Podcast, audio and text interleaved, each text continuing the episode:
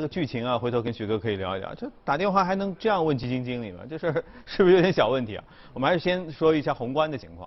呃，美股的涨涨跌跌已经说了很久了，好像欧洲最近似乎一直不太景气啊。曾经我聊过这个问题，就是为什么看上去其实欧洲人说防范疫情一直都挺用心的，嚷嚷都挺响亮的，怎么这一波有了疫苗之后，感觉工作做的真的不咋地？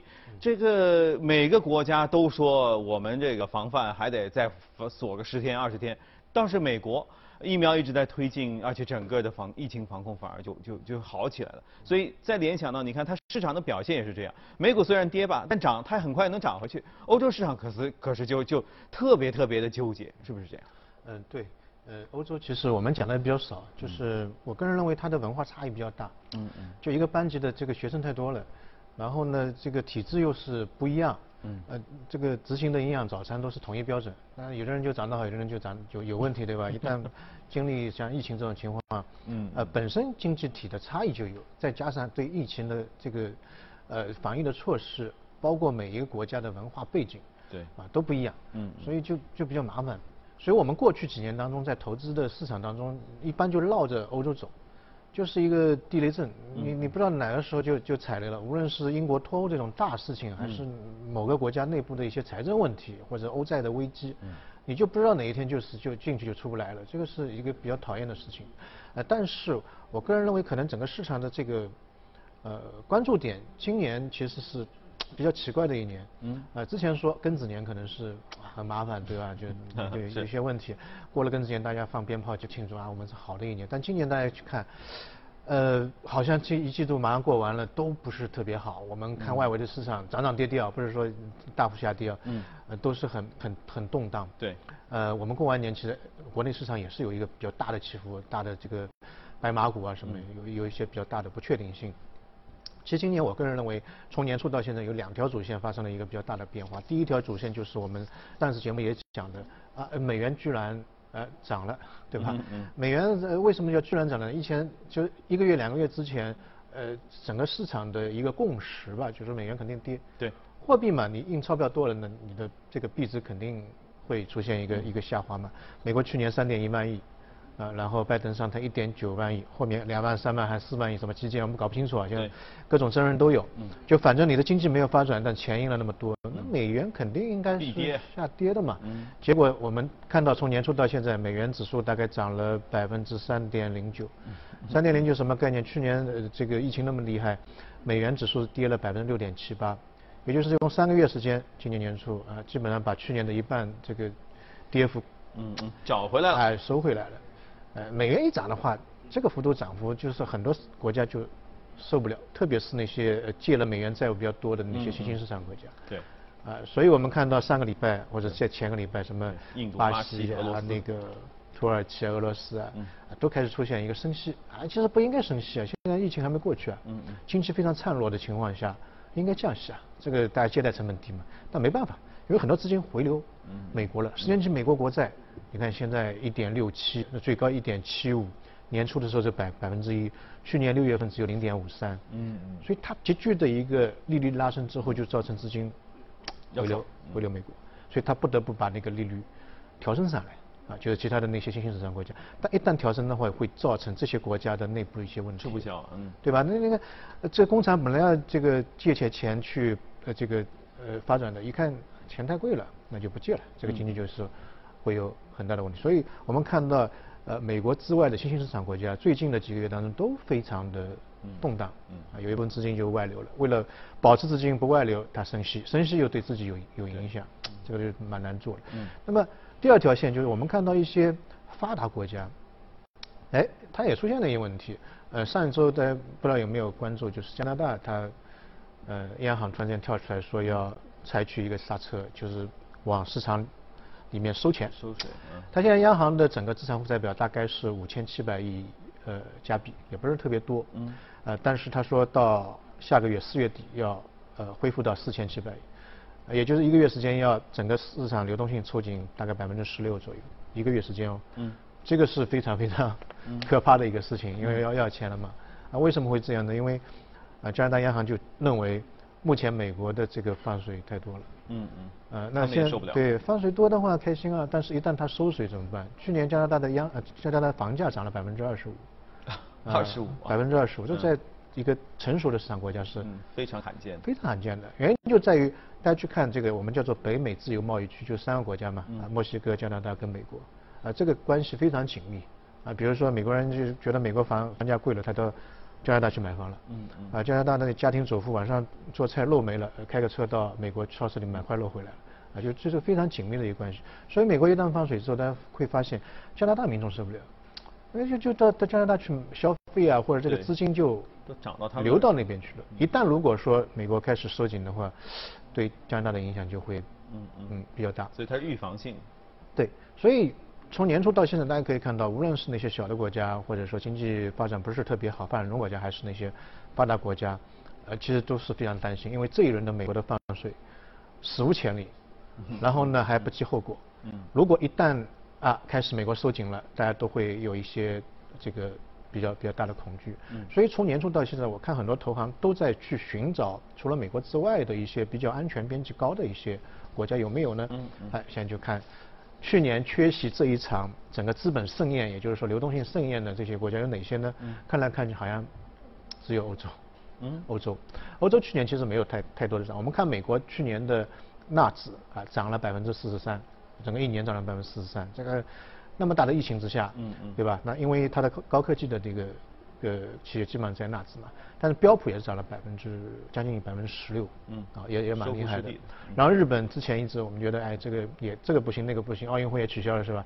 去年呃日经指数涨了百分之十六，啊那些小的国家韩国百分之三十，啊但是回过头来我们去看欧洲，欧洲 stock 的五零指数啊去年跌了百分之五点一四。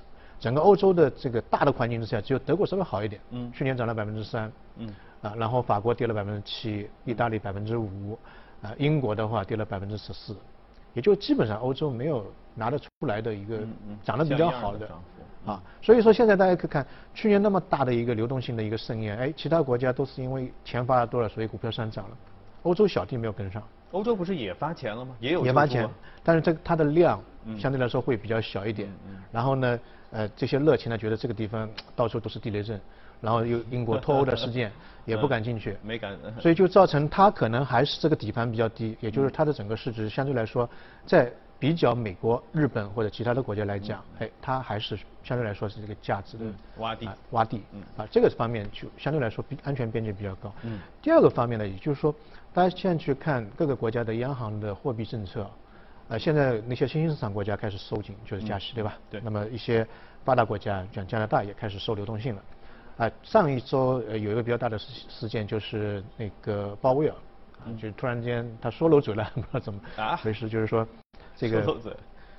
他说是原话是，呃，在国会的这个刺激方案和这个疫苗的快速推进之下，嗯，呃，美国可能呃就是会提前进入到一个紧缩的计划当中。这在过去是嗯嗯从来没有过的事情，这个对市场老多了说的是吧？然后三大指数一下子就崩掉了，就就就一下子呃会就往下走嘛。后来当然他做了一些补补救的一个措施，但是但市场还认为这个事情是有一些这个怎么说呢，就是有点蹊跷的事情。